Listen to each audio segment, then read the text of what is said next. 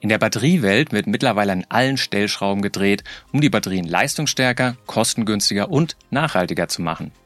Ein Prozessschritt, der viel Geld bei der Zellproduktion einsparen kann und damit letztendlich auch E-Autos günstiger machen könnte, ist die Beschichtung der Elektroden. Diese Beschichtung der Metallfolie mit aktivem Material wird traditionell nasschemisch gemacht. Die Elektroden müssen dann aufwendig und zeitintensiv getrocknet werden. Eine von vornherein trockene Beschichtung würde das alles überflüssig machen. Daher arbeiten viele Unternehmen wie beispielsweise VW und Tesla an der Trockenbeschichtung und wir wollen heute klären, was das wirklich für die Batteriekosten bedeutet, warum das Verfahren so innovativ ist und wer es alles beherrscht. Geladen, der Batterie-Podcast mit Daniel Messling und Patrick Rosen. Willkommen bei Geladen, deinem Batterie-Podcast für Elektromobilität, Batterieforschung und Energiewende. Hallo Patrick. Grüß dich, Daniel. Liebes Publikum, Sie wollen immer die aktuellsten Ergebnisse aus der Batterieforschung erfahren? Dann sind Sie bei uns goldrichtig abonnieren Sie gerne unseren Kanal. Außerdem würden wir Ihnen gerne eine tolle Website ans Herz legen. Das ist battery-news.de. Dort finden Sie alle Neuigkeiten rund um die Produktion von Batterien und alles dazu, was die europäische Batterieindustrie gerade so macht. Wir begrüßen heute im virtuellen Studio Frau Inga Landwehr. Willkommen im Geladen Podcast. Hallo, vielen Dank für die Einladung. Sie sind Fachthemenleiterin Energiespeicherzelle und Projektleiterin beim Fraunhofer Institut für Produktionstechnik und Automatisierung, kurz IPA, und Sie beschäftigen sich seit Jahren mit der Trockenbeschichtung von Elektroden, also dem Thema für heute. Ja, Frau Landwehr, VW hat angekündigt, mit Hilfe der Trockenbeschichtung die Batteriekosten deutlich zu senken und damit auch die Elektroautos günstiger machen zu können. Ordnen Sie diese Nachricht bitte mal für uns ein. Ist denn diese Trockenbeschichtung wirklich dieser Gamechanger für die Zellherstellung und die Elektromobilität? Ich bin selber gespannt. Ähm, ich fand es ein bisschen überraschend, dass VW den ersten Schritt macht und dort ähm, nach Tesla eigentlich als zweiter Automobilist ähm, die Trockenbeschichtung announced. Ich bin gespannt, wie Sie mit der Umsetzung zurechtkommen. Ähm, es bleibt natürlich spannend, weil es gibt natürlich nicht die Trockenbeschichtung und die Frage ist, auf welches Verfahren setzt Volkswagen an der Stelle und wie schnell kommen sie tatsächlich voran mit ihrer Entwicklung. War das denn so ein offenes Geheimnis schon in der Branche, dass da im Hintergrund sehr viel passiert, also dass die Unternehmen da in diese Richtung jetzt gehen? Oder ist es tatsächlich für Sie auch irgendwo überraschend gewesen, dass jetzt VW sozusagen das jetzt umsetzen möchte? Tatsächlich ist es ein offenes Geheimnis, dass jeder irgendwie mit der Trockenbeschichtung liebäugelt. Ähm, wir merken das gerade auch im Forschungsumfeld. Dort gab es immer wieder Anfragen, wie weit ist die Trockenbeschichtung? Wie schnell können die Verfahren produzieren? Ist es schon großindustriell umsetzbar? Äh, und tatsächlich war die Frage, wer traut sich, den Schritt zu machen, das Ganze auch Richtung Industrialisierung zu treiben? Wir sprechen hier in diesem Podcast natürlich auch häufig über den Wettbewerb der Autobauer, also vor allem der deutschen und chinesischen, aber auch natürlich amerikanischen mit Tesla. Ähm, ist das jetzt diese Ankündigung von VW auch so ein bisschen ähm, so, dass die vielleicht aufholen gegenüber den chinesischen und äh, amerikanischen Herstellern? Also gerade weil sie jetzt auch ähm, in diese Richtung mit Zellfertigung und gerade diesem neuen Verfahren gehen? Ich denke, äh, das ist ein guter Schritt, den Zellbau unter das Dach des Automobilherstellers sozusagen mitzunehmen. Weil sonst kaufen die Automobilisten gerne ihre Zellen ja auch zu bei etablierten Zellherstellern. Dadurch haben natürlich auch andere Automobilisten die Möglichkeit, auf die gleiche Zelle zurückzugreifen. Und der Fortschritt, der dadurch erzielt werden kann, ist dann natürlich überschaubar wenn alle letztendlich die gleiche Basis haben. Und ähm, über diesen Schritt, die eigene Zelle zu bauen, da auch auf neue Verfahren zu setzen, ähm, werden natürlich neue Möglichkeiten eröffnet, dort auch wieder einen Fortschritt zu erzielen, beziehungsweise dort auch gegebenenfalls gegenüber den anderen Automobilisten wirklich ein ähm, Game Changer im gewissen Sinne zu ermöglichen. Die Frage ist natürlich, schafft es VW tatsächlich diese Zelle so umzusetzen, als trockenbeschichtete Zelle, mit den Eigenschaften, die sie sich erhoffen? Aber dann sagen Sie doch schon mal vorab jetzt, bevor wir gleich in die, in diese Prozessinnovation reingehen, gibt es diese trockenbeschichteten Zellen denn schon? Und ist VW, das höre ich so raus, ja offensichtlich nicht das einzige Unternehmen, was da so im Hintergrund dran arbeitet, oder? Also im Forschungsumfeld gibt es die trockenbeschichtete Zelle. Dort wurde auch schon gezeigt, dass Anoden als auch Kathoden trockenbeschichtet hergestellt werden können und dass diese Zellen auch eine gute Performance haben. Natürlich, Volkswagen ist jetzt nicht der einzige, der an der trockenbeschichteten Zelle ähm, arbeitet.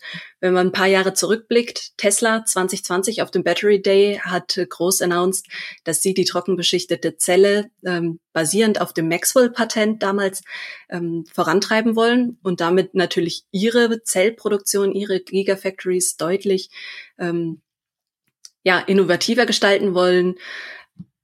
Wenn man da jetzt aber mal zurückschaut, es gab die Ankündigung 2020, Danach wurde es erstmal deutlich still um den trockenbeschichteten Prozess.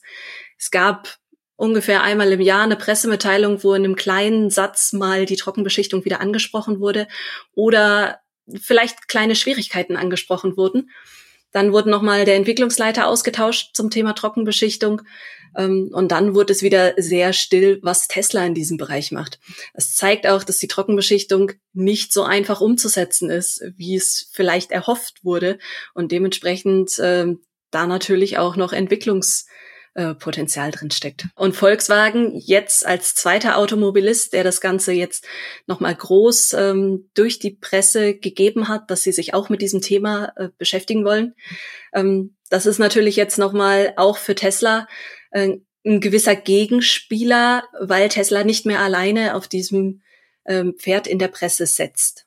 Wenn wir uns jetzt dieses Verfahren, diesen Prozessschritt mal ähm, in der gesamten, im Kontext der gesamten Zellherstellung anschauen, warum ist denn dieser Schritt gerade so wichtig in der Zellherstellung? Das Herzstück der Batterie ist eigentlich die Elektrode. Und ähm, die Elektrode ist auch das, was im Herstellungsprozess relativ viel Platz einnimmt und relativ energieintensiv ist. Das heißt, wenn wir es dort schaffen, an entsprechenden Stellschrauben zu drehen, dann äh, besteht dort auch die Möglichkeit, entsprechend äh, die Zelle effizienter zu gestalten, beziehungsweise den ganzen Herstellungsprozess effizienter zu gestalten.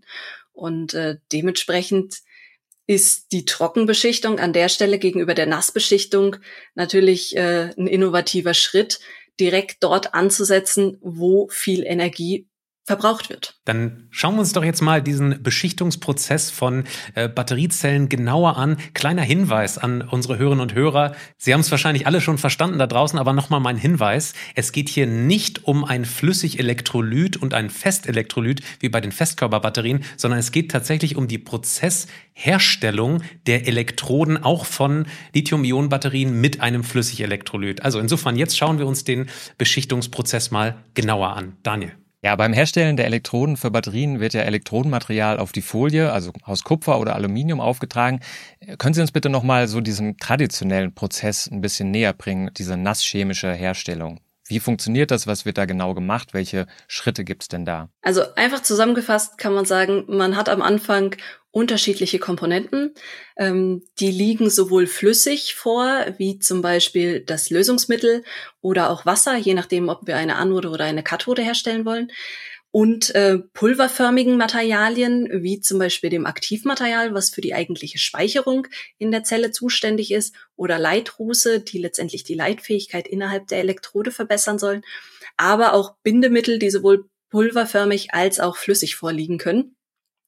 Diese Materialien werden dann letztendlich zusammengegeben und zu so einer Art Paste, Dispersion, je nachdem, in welchem Zustand das Ganze auch ist, wie fest das Ganze auch ist, ähm, zusammengerührt im einfachsten Sinne ähm, oder vereinfacht dargestellt. Diese sogenannte Paste wird dann über unterschiedliche Verfahren. Das kann über eine Schlitzdüse erfolgen, das kann über ein Walzenauftragswerk erfolgen, das kann über ein Rakel erfolgen, auf diese Folie sozusagen dünn aufgezogen, so dass wir eine dünne, feuchte Schicht auf dieser Metalloberfläche haben.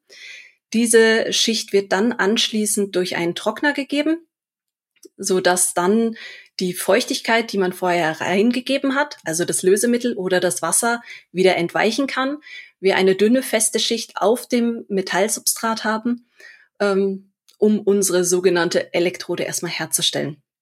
Diese Elektrode ist dann noch nicht fertig.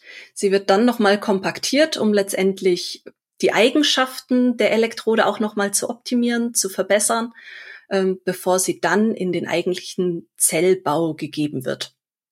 Wichtig ist bei der Elektrode. Ähm, für die heutigen Zellen, sie muss beidseitig beschichtet sein. Das heißt, diese dünne Schicht muss letztendlich auf beiden Seiten der dünnen Metallfolie aufgetragen sein, weil wir ja natürlich möglichst viel effektive Fläche in unserer Batteriezelle haben wollen und kein Totmaterial. Das kann in einem Schritt passieren. Also das heißt, wir beschichten beide Seiten der Metallfolie auf einmal. Es kann aber auch nacheinander geschehen. Das hängt ein bisschen auch, ähm, ich sage jetzt mal, vom Anlagenbau und äh, den Vorlieben beziehungsweise auch den ähm, Möglichkeiten in den jeweiligen Produktionsanlagen zusammen. Darf ich noch mal einen Schritt zurückgehen? Sie haben gerade gesagt, dieser Slurry, der hat eine gewisse Feuchtigkeit. Ähm, äh, wie muss ich mir das vorstellen? Also dieses Graphit beispielsweise, was dann auf das Kupfer aufgetragen wird, da verdampfen dann Lösungsmittel oder eben Wasser tatsächlich aus diesem Kohlenstoff? Oder ähm, was sind das noch für, für Materialien oder speziell die Flüssigkeiten, die dann da rausdampfen oder entweichen? Also bei der Anode ist es relativ häufig oder es ist inzwischen fast gang und gäbe, dass es eine wasserbasierte Paste ist. Das heißt, das Graphitmaterial wird zusammen mit dem Leitrus und einem wasserlöslichen Bindemittel in Wasser eingebracht. Es entsteht dann eine dünnflüssige Paste. Ähm, man kann sich das von der Konsistenz her vielleicht so ein bisschen vorstellen, je nachdem, wie die Eigenschaften der Elektrode auch sein sollen, dass es eine Konsistenz irgendwo zwischen flüssiger Zahnpasta und ähm, ja, so einer Wandfarbe hat, ähm, die dann letztendlich aufgestrichen wird. Ähm, dann hat man diese dünne Schicht auf der Metallfolie und die wird dann getrocknet. Beim Trocknen wird das Wasser letztendlich wieder verdampft und äh, das ist auch schon wieder einer der kritischen Schritte. Erfolgt dieses Ganze zu schnell, dann äh, bläht sich die Schicht auf, sie kann brechen während des Trocknungsprozesses. Erfolgt dieses Ganze zu langsam, kann es sein, dass vielleicht die Schicht auch gar nicht ganz trocken wird. Ähm, beim zu schnellen Trocknen kann es natürlich auch passieren, dass bestimmte Stoffe, weil sie einfach leichter sind, nach oben mitgetragen werden durch den Verdunstungseffekt und sich auf der Oberfläche der ähm, Anode dann ansammeln und dementsprechend auch zum Beispiel wieder eine isolierende Schicht darstellen können. Dementsprechend auch dort wieder die Eigenschaften der eigentlichen Anode ähm, negativ beeinflussen. Also dieser Schritt der Trocknung ist an der Stelle auch wieder ein kritischer Prozessschritt, an dem man das, was man vorher versucht hat darzustellen, ähm, sehr schnell wieder zerstören kann. Vielleicht äh, greife ich jetzt schon zu weit nach vorne, aber ähm, in der Vorbereitung haben wir uns überlegt, wie ist das denn eigentlich, wenn diese Schicht jetzt trocknet in der traditionellen Herstellung und dann wird das Ganze nochmal gebogen, zum Beispiel für zylindrische Zellen. Ist es nicht so, dass dieser Slurry dann auch brüchig wird? Also nachdem er quasi kalandriert wird, gepresst wird, dass er dann auch brüchig wird, wenn das Ganze ja doch diese ganz trockenen äh, Eigenschaften hat? Natürlich muss man ähm, die Eigenschaften der Materialien so miteinander kombinieren und auch den Binder so auswählen in Kombination mit den Additiven, dass eine gewisse Flexibilität in dieser Schicht vorhanden ist. Ähm, bei den Wickelzellen oder den Rundzellen, die Sie jetzt gerade angesprochen haben, ist es natürlich so, wir haben sehr, sehr enge Wickelradien, gerade in der Mitte der Zelle. Und dort kann es immer wieder dazu kommen, dass diese Schicht auch bricht. Das sieht man auch, wenn man äh, Zellen auseinanderbaut, die ähm, industriell gefertigt wurden, gerade da, wo es sehr, sehr eng gewickelt wurde, sieht man häufig dann auch Brüche. Ähm, man versucht in der Zellherstellung natürlich dieses weitestgehend zu vermeiden durch eine gewisse Flexibilität der Elektroden, kann dieses aber natürlich nicht vollständig ausschließen. Genau, das heißt, das kann in der Zelle immer vorkommen. Wichtig ist, dass das Material, was vielleicht durch das Brechen ähm, sich leicht lockert, nicht frei in der Zelle rumschwimmt und dementsprechend zu einem Kurzschluss führen kann, sondern dass dieses Material durch die enge Pressung ähm, letztendlich, was durch die Wicklung und die Kräfte entsprechend aufgebracht wird, dann an Ort und Stelle bleibt.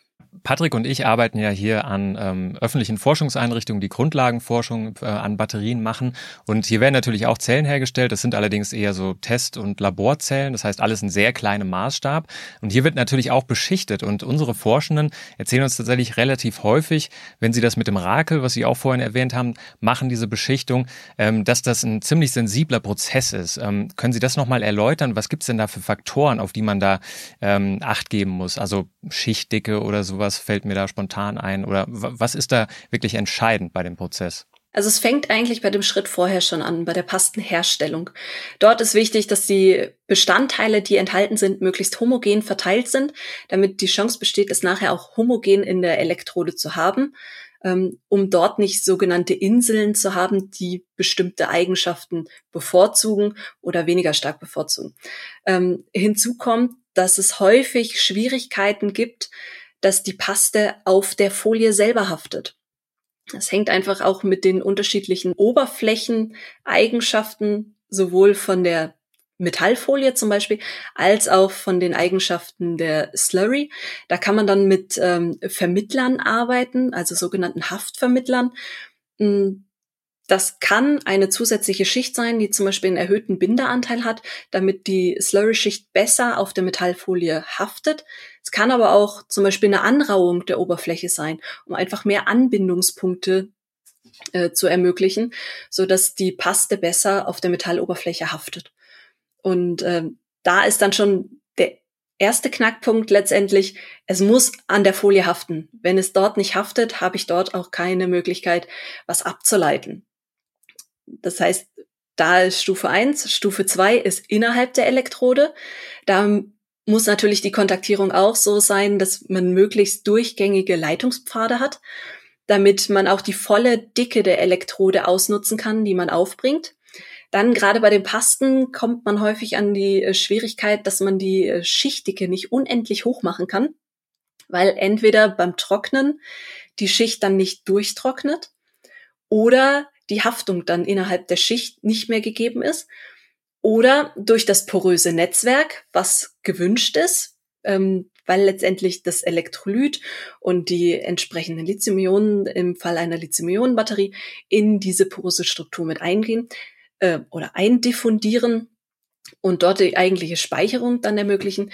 Wenn da das Netzwerk, ich sage jetzt mal, zu eng ist, dann sind die Pfade zu äh, dicht. Man kann sich das so ein bisschen vorstellen wie so ein Labyrinth. Und dann dauert es zu lange beim Speichern beziehungsweise beim Entspeichern, also der Entnahme der Ladung, dass die Lithium-Ionen wandern können. Und äh, dementsprechend wird gar nicht die volle Kapazität dieser dicken Elektrode zum Beispiel ausgenutzt. Das heißt, da ist dann auch der Knackpunkt ähm, das Zusammenspiel zwischen Dicke der Elektrode, Porosität der Elektrode und letztendlich der Porenstruktur. Also wie verwinkelt sind die Poren, wie eng werden die Poren ähm, und wie ist die Zugänglichkeit von der Oberfläche letztendlich. Als weiteren Punkt ist es die Gleichmäßigkeit. Wenn ich ein Gefälle in meiner Elektrode durch einen Produktionsfehler zum Beispiel habe, dann kann ich mir das vorstellen wie so eine Art Keil. Wenn ich ein Keil aufwickeln will für eine Rundzelle, dann habe ich nachher keinen schönen Zylinder, sondern ich habe eine Art Kegel. Den Kegel kriege ich natürlich nicht in das Metallgehäuse rein und dementsprechend ist das wiederum ein Fehler, der ja zum Totalausfall in der Produktion führt. Dementsprechend ist auch die Homogenität der Beschichtung an der Stelle entscheidend. Dann kommen wir jetzt mal zur Trockenbeschichtung. Äh, das ist tatsächlich was, was Patrick und ich uns, uns sehr, sehr interessiert, wie das jetzt funktioniert. Also man hat eine trockene Pulvermischung dann am Anfang statt dieser Slurry. Und wie wird dann dieses Pulver tatsächlich auf die Folie gebracht und fixiert? Das ist natürlich äh, eine spannende Frage, weil an der Stelle muss man auch sagen, es gibt nicht die Trockenbeschichtung, sondern ähnlich wie der bei der Nassbeschichtung gibt es auch hier unterschiedliche Verfahren, wie man das Pulver auf die Folie bringt. Aber auch da würde ich gerne einen Schritt vorher einsteigen. Bei der trockenen Pulvermischung. Weil letztendlich, ähm, wenn ich dieses Pulver schon nicht sauber mische und dort die Eigenschaften sozusagen schon voreinstelle, dann habe ich keine Chance, eine trocken beschichtete Elektrode herzustellen, die äh, vernünftige Eigenschaften mit sich bringt. oder letztendlich sich überhaupt verarbeiten lässt. Und ähm, da kommt es tatsächlich auch ein bisschen darauf an, welches Trockenbeschichtungsverfahren ich anwende, welche Eigenschaften diese Pulvermischung mit sich bringen muss. Es gibt Verfahren, da ist es besonders wichtig, dass diese Pulvermischung eine hohe Rieselfähigkeit hat. Das heißt nicht verklebt, nicht verklumpt, sondern mehr oder weniger frei fließend ist. Und es gibt andere Verfahren, da ist es sogar fast wünschenswert, wenn diese Pulvermischung schon eine gewisse Klebrigkeit mit sich bringt, weil sie einfach besser zu verarbeiten ist. Wenn wir von der leicht klebrigen Mischung kommen, dann sind es zum Beispiel Verfahren, wo etwas irgendwo eingezogen werden muss. Da kann man sich zum Beispiel ein kalenderbasiertes Verfahren vorstellen. Da hat man einen Kalenderspalt. Ähm, ein Kalander sind zwei große Walzen, die gegenläufig gegenüberstehen und ähm, letztendlich wie bei einer Nudelmaschine dieses Material in ihren Spalt reinziehen und dadurch zusammenpressen und kompaktieren. Das kann als freistehender Film ähm, erfolgen, so dass man dann einen reinen Elektrodenfilm hat, beziehungsweise Aktivmaterialfilm eigentlich, ähm, der dann in einem weiteren Schritt auf den Metalluntergrund aufgebracht wird. Man kann dieses Ganze das sieht man auch im Forschungsumfeld schon häufiger, direkt auf die Metallfolie aufbringen, ähm, so dass man diesen zweiten Schritt des Transfers eigentlich gar nicht mehr benötigt.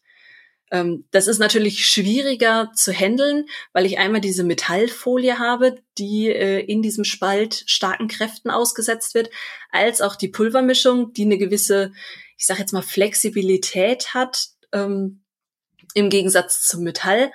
Ähm, was dann dazu führt, dass häufig auch das Metall zusätzlich gestresst und strapaziert wird. Da habe ich noch mal eine konkrete Frage. Also wenn ich das jetzt mal so gedanklich gegenüberstelle, einmal die Pulvermischung äh, auf der Metallfolie und dann den Slurry, der Feuchtigkeit oder der dann schon getrocknet ist, ähm, gegenüberstelle ist es nicht viel schwieriger, dieses Pulver zu walzen, was danach auch nicht verklumpen darf, was sozusagen auch nicht irgendwie optimal in diese Struktur reingebettet wird, als jetzt der Slurry, der ja sozusagen schon irgendwie fest ist? Also ich stelle mir das total schwierig vor, ein rieselndes, wie Sie sagen, Material aufzubringen, zu pressen und danach muss es irgendwo in diese Struktur rein äh, überführt werden, oder? Ich denke, das ist auch der Knackpunkt an der Stelle bei den trockenbeschichteten Verfahren bei der ähm, bei den Slurry-basierten Verfahren mit dem dünnen Film, der aufgebracht wird, der getrocknet wird, der dann eigentlich ja schon an Ort und Stelle ist und nur noch verdichtet wird, ähm, da hat man einfach jahrzehntelangen Vorsprung auch in der Prozessentwicklung. Die trockenbeschichteten Verfahren, wenn wir da ein bisschen zurückgucken, auch auf die Patentlage, dann ist dieses Verfahren im Verhältnis sehr, sehr jung. Und man stellt jetzt auch fest, dass gerade dieser Prozess der Materialzuführung zwar im Forschungsbereich im kleinen Maßstab sehr, sehr gut funktioniert. Das Zuführen des Pulvers, das gleichmäßige Zuführen in den äh, Spalt zum Beispiel, ähm, dass man das gut darstellen kann. Ich weiß nicht, vielleicht erinnert sich der ein oder andere Hörer an den äh, Tesla Battery Day. Dort wird mit einem Löffel in diesen schmalen Spalt ähm, ein bisschen Material reingebracht. Im Labormaßstab geht das. Wenn das Ganze aber großindustriell gehen soll, dann muss das alles automatisiert erfolgen. Und die Pulverförderung beziehungsweise der Pulvertransport ist an der Stelle auch ein ich sage jetzt mal eine weitere Herausforderung, die auch von den Anlagenbauern entsprechend angenommen werden muss und auch mit berücksichtigt werden muss, weil natürlich auch während dieser Zuführprozesse äh, darf das Material ja nicht verändert werden. Sonst habe ich vorher viel Energie reingesteckt, um mein Material optimal zu mischen, in der Mischung optimal vorzubereiten und ich zerstöre mir mein Material auf dem Weg zur eigentlichen Beschichtung. Sie haben vorhin erwähnt, dass es verschiedene Verfahren gibt in der Trockenbeschichtung. Können Sie vielleicht die verheißungsvollsten mal kurz zusammenfassen? Also, wie schon gesagt, es gibt nicht die Trockenbeschichtung, sondern es gibt unterschiedliche Trockenbeschichtungsverfahren. Da gibt es einmal ein kalenderbasiertes Verfahren. Das ist das, auf das Tesla setzt. Aber gerade auch im Forschungsumfeld äh, oder auch wenn man sich die Patentlage zu trocken beschichteten Prozessen anschaut, gerade für den Fall Lithium-Ionen-Batterien, findet man dort auch andere Verfahren, die zum Beispiel die elektrostatische Applikation des trockenen Pulvermaterials auf den Stromsammler ermöglichen oder über ein sogenanntes Siebverfahren das pulverförmige Material auf den Stromsammler aufbringen. Oder aber direkt aus einem extrusionsbasierten Mischprozess es ermöglichen, eine dünne Schicht herzustellen, die dann auf die Folie aufgebracht wird. Also die Möglichkeiten, die es dort gibt, sind vielfältig und es bleibt natürlich spannend zu sehen, ob sich alle Verfahren gleich weiterentwickeln oder ob es vielleicht sogar Vorteile von dem einen oder dem anderen Verfahren für Anoden oder aber auch für Kathoden äh, gibt. Dann schauen wir uns mal die Vorteile der Trockenbeschichtung an. Ähm, die Kosten sollen ja gesenkt werden. Warum ist das denn so? Warum soll das denn äh, günstiger sein, tatsächlich mit diesem Verfahren statt mit dem nasschemischen? Wenn wir uns nochmal ähm, die Slurry anschauen, gerade auch auf der Kathodenseite, dort werden Lösemittel eingesetzt. Diese Lösemittel unterliegen stre äh, strengen Richtlinien, dass diese natürlich nicht in die Atmosphäre gelangen dürfen. Diese müssen vollständig aus der Elektrode herausgebracht werden und im Idealfall auch vollständig zum Beispiel rückgewonnen werden. Das heißt, aus der Abluft wieder rauskondensiert werden, aufbereitet werden und dann dem Prozess, wenn möglich, auch wieder zugeführt werden, um eine Closed-Loop-Strategie an der Stelle auch für das Lösemittel zu haben. Diese Trockenstrecken und diese ähm, Rückgewinnungsstrecken beziehungsweise auch die Aufbereitung des entfernten Materials ähm, braucht viel Platz und braucht viel Energie. Wenn wir jetzt einen Trockenbeschichtungsprozess haben, brauchen wir diese Trocknerstrecken nicht und wir brauchen auch nicht die Rückgewinnung dieser teils auch krebserzeugenden Lösemittel aus der Abluft. Das heißt, auch dort sparen wir uns relativ viel Platz ähm, und damit auch Kosten, für ganze Produktionsanlagen oder Teilanlagen und brauchen an der Stelle, weil wir halt Pulver haben, äh, eine gewisse Abscheidung für pulverförmige Stoffe, aber nicht mehr für diese krebserzeugenden Lösemittel.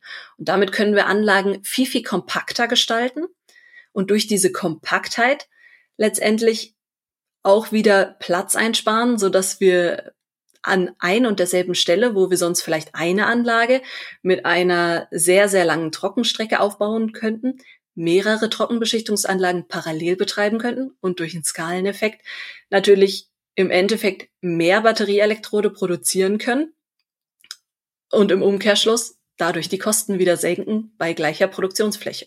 Jetzt haben Sie die Kostenersparnis genannt. Haben Sie da vielleicht so mal so eine ungefähre Hausnummer für uns, mit was Sie da rechnen? Also die, die Ersparnis an Kosten gegenüber dem traditionellen Verfahren der nasschemischen äh, Beschichtung. Wie viel kann man da summa summarum einsparen? Es ist schwierig, das Ganze auf Kosten runterzubrechen, dadurch, dass ähm, viele der Stoffe, aber auch gerade die Energie ähm, relativ flexibel mit Kosten belegt wird. Wenn wir uns das Ganze mal anschauen, ähm, wir haben das im Forschungsbereich mal hochgerechnet, wenn wir eine Kathode herstellen, klassisch nass beschichtet, gegenüber einer trocken beschichteten Kathode, dann haben wir dort eine Energieeinsparung von bis zu 70 Prozent. Wenn wir auf die Anodenseite gehen, wasserbasiert statt lösemittelbasiert, dann ist es dort eine ja, Reduktion um mehr als 60 Prozent an Energie, die wir dort einsparen können. Dementsprechend, je nachdem, welcher Energieträger, wo die Anlage auch aufgebaut wird, ob es Subventionen gibt, sind die Kosten natürlich dann unterschiedlich. Aber ich denke, vom energetischen Ansatz ist das zumindest eine Hausnummer, mit der man rechnen kann. Die Trockenbeschichtung soll ja auch die Eigenschaften der Batterien am Ende verbessern. Ähm, welche sind das denn? Grundsätzlich äh, fährt man erstmal den Ansatz, die trockenbeschichtete Batterieelektrode ist mindestens genauso gut wie die nass beschichtete Elektrode. Wenn wir ein Verfahren austauschen wollen, darf natürlich äh, die Eigenschaften des Endproduktes nicht verschlechtert werden, sonst würde ja keiner ein neues Verfahren nutzen. Was man sehen konnte, ist, dass die Porosität der trocken beschichteten Elektroden häufig ein bisschen größer ist als die der nass beschichteten Elektroden, einfach basierend auf dem Herstellungsverfahren. Ähm, das hängt auch mit den Eigenschaften der Materialien zusammen. Ähm, bei einem flüssigkeitsbasierten System, da sind die Partikel relativ nah schon beieinander durch die Flüssigkeit selber. Bei einem pulverbasierten System ist es so, dass die Partikel sich auf einem gewissen Abstand halten. Einfach aufgrund ihrer Oberflächeneigenschaften. Und es gibt bestimmte Abstände, die wir an der Stelle auch nicht unterschreiten können, rein physikalisch gesehen, weil dann Abstoßungskräfte zwischen den Partikeln sind. Und das hilft uns dabei, die Porosität gezielter einzustellen. Und das, äh, was vorhin kurz beschrieben wurde hinsichtlich, wie ist meine Porenstruktur in der Elektrode, ähm, da habe ich da andere Möglichkeiten, das Ganze auch offener zu gestalten und dementsprechend natürlich auch für eine Schnellladefähigkeit ähm, zum Beispiel zugänglicher zu haben. Ja, finde ich ganz toll, wie Sie das gerade beschreiben. Trotzdem äh, stelle ich mir das jetzt als Nichtwissenschaftler irgendwie schwierig vor. Sie haben gerade die Vorteile von dieser doch offeneren Struktur genannt, aber wenn ich mir vorstelle, sozusagen in der Flüssigkeit, wenn ich da beispielsweise Salz oder Zucker irgendwie mit Wasser vermische, dann ist das deutlich kompakter, als wenn ich da irgendwie Pulver sozusagen irgendwie hantiere. Also nochmal die Frage, sind damit wirklich diese Energiedichten erreichbar äh, wie mit den herkömmlichen Batterien? Es ist schwierig zu sagen. Also es kommt natürlich darauf an, was meine Elektrode am Ende können soll. Mit einer Paste ist es natürlich deutlich einfacher, zum Beispiel auch dünne Elektroden herzustellen, ähm, die über die volle Dicke anzusprechen sind. Bei trocken beschichteten Elektroden ist es so, es ist für mich als Hersteller einfacher, eine dicke Elektrode herzustellen. Das heißt, ich habe mehr Aktivmaterial auf gleicher Fläche und dementsprechend eigentlich wieder eine höhere Energiedichte. Aber dafür muss natürlich die gesamte Dicke der Elektrode auch für die Speicherung zur Verfügung stehen. Und da ist es so ein, ja, so ein Grenzgang, würde ich mal sagen. Der Vorteil der dicken Elektrode ist an der Stelle, dass ich mehr Aktivmaterial auf meiner Folie habe und dementsprechend mehr Ladung speichern beziehungsweise dann auch entnehmen kann, wenn möglichst viel dieser Oberfläche auch zugänglich ist. Das steuere ich wiederum über die Porenstruktur. Das Ganze ist dann oder führt dann zu einer höheren Energiedichte bezogen auf die Fläche. Hinzu kommen muss natürlich aber dann auch, dass die Zyklenstabilität entsprechend hoch ist. Das heißt, diese Struktur, diese porösere Struktur darf durch das Laden und Entladen natürlich nicht so mechanisch belastet werden, dass sie dann auseinanderbricht. Das heißt, das ist eine gewisse Gratwanderung zwischen der Porosität, der Dicke, dann natürlich auch wieder der Haftung zum Untergrund und der Zugänglichkeit. Ja, kommen wir mal zu weiteren Herausforderungen. Ähm, wir haben von Tesla gehört, dass die Probleme haben bei der Trockenbeschichtung, bei der Beschichtung speziell der Kathode. Ähm, ist, macht das denn so einen großen Unterschied, die Beschichtung der Anode und Kathode? Ja, macht es. Ähm, das hängt auch einfach mit den unterschiedlichen Aktivmaterialien zusammen. Graphit und zum Beispiel ein Nickelmangan-Kobaltoxid oder auch ein Lithium-Eisenphosphat, was auf der Kathode eingesetzt wird, hat vollkommen unterschiedliche Eigenschaften, auch morphologische Eigenschaften. Wenn wir uns die Partikel selber anschauen oder auch das Gewicht oder die Dichte der Partikel anschauen, ähm, macht das einen großen Unterschied. Dann letztendlich auch im Zusammenspiel mit dem eingesetzten Bindemittel, was wir dort haben. Im ähm, klassischen Verfahren, so wie Tesla es eingesetzt hat, haben sie auf äh, PTFE als Bindemittel gesetzt an der Stelle. Und das auch für die Anode eingesetzt. Jetzt weiß man aus dem Forschungsumfeld, PTFE, also Teflon, ist in dem Sinne nicht unbedingt das Wunschmaterial in einer Batteriezelle auf der Anodenseite, weil es elektrochemisch an der Stelle nicht so stabil ist. Es lässt sich aber gut fibrillieren in dem Verfahren, was zum Beispiel Tesla verwendet hat. Fibrillieren kann man sich vorstellen, diese Partikel werden langgezogen zu Fäden, während sie ähm, gepresst werden und bieten darüber nochmal so eine Art 3D-Struktur, Bindermatrix, um die Stabilität der Elektrode zu erhöhen. Es gibt es andere Bindemittel, die wären stabiler, auch elektrochemisch gesehen. Die ähm, lassen sich aber nicht fibrillieren. Dementsprechend ist die Elektrode dann nicht mehr ganz so stabil. Ähm, deshalb ist dort auch einfach viel Materialforschung noch anzusiedeln im Bereich der Trockenbeschichtung. Ähm, wenn wir jetzt nochmal auf die Eigenschaften Anode und Kathode und der Materialien eingehen, ähm, dann ist es so, dass die Elektroden ja nicht nur in sich haften müssen, also die Schicht an sich aneinander haftet. Das kriegt man inzwischen relativ gut hin, auch auf Anoden sowie auf Kathodenseite. Aber es ist immer der Sprung auch, es muss an der Metallfolie haften. Und da gibt es auch im Nassbeschichtungsbereich ähm, immer wieder die Herausforderung, wie kriege ich das Material wirklich an die Folie? Und da fehlen mir beim Trockenbeschichtungsprozess einfach etablierte Methoden, die es im Nassbeschichtungsprozess inzwischen gibt. Und auch dort arbeitet man häufig dann mit sogenannten vorgeprimerten Folien. Das heißt, da gibt es eine gewisse dünne Schicht auf dem Metall, die einfach hilft, ähm, dass die eigentliche Aktivmaterialschicht am Metall haftet. Ja, super interessant zu hören, welche Innovation es da sozusagen innerhalb dieser Prozessinnovation jetzt offenbar schon gibt. Letzte Frage für Sie. Wir haben so ein bisschen das Gefühl, dass ähm, dieser, diese Prozessinnovation der Trockenbeschichtung auch so ein bisschen den Weg ebnen könnte für die Produktion von Festkörperbatterien eines Tages. Logisch, wir sprechen in diesem Moment über die Elektrodenbeschichtung und nicht über den Elektrolyten selber. Aber trotzdem hat es ja schon einige Gemeinsamkeiten. Vielleicht wird ja in naher Zukunft tatsächlich auch das Elektrodenmaterial zusammen mit dem Festelektrolyt dann gepresst. Sehen Sie das auch so?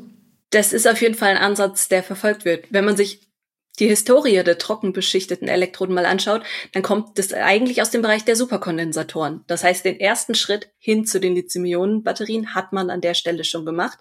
Und diese Trockenbeschichtungsverfahren werden auch parallel für Festkörperzellen erprobt.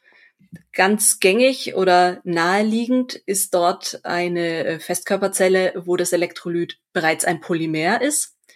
Ähm, das kann dann sowohl als Elektrolyt als auch als Binder eingesetzt werden. Der Anteil dieses, dieser Komponente kann höher gestaltet werden als in der klassischen Lithium-Ionen-Batterie.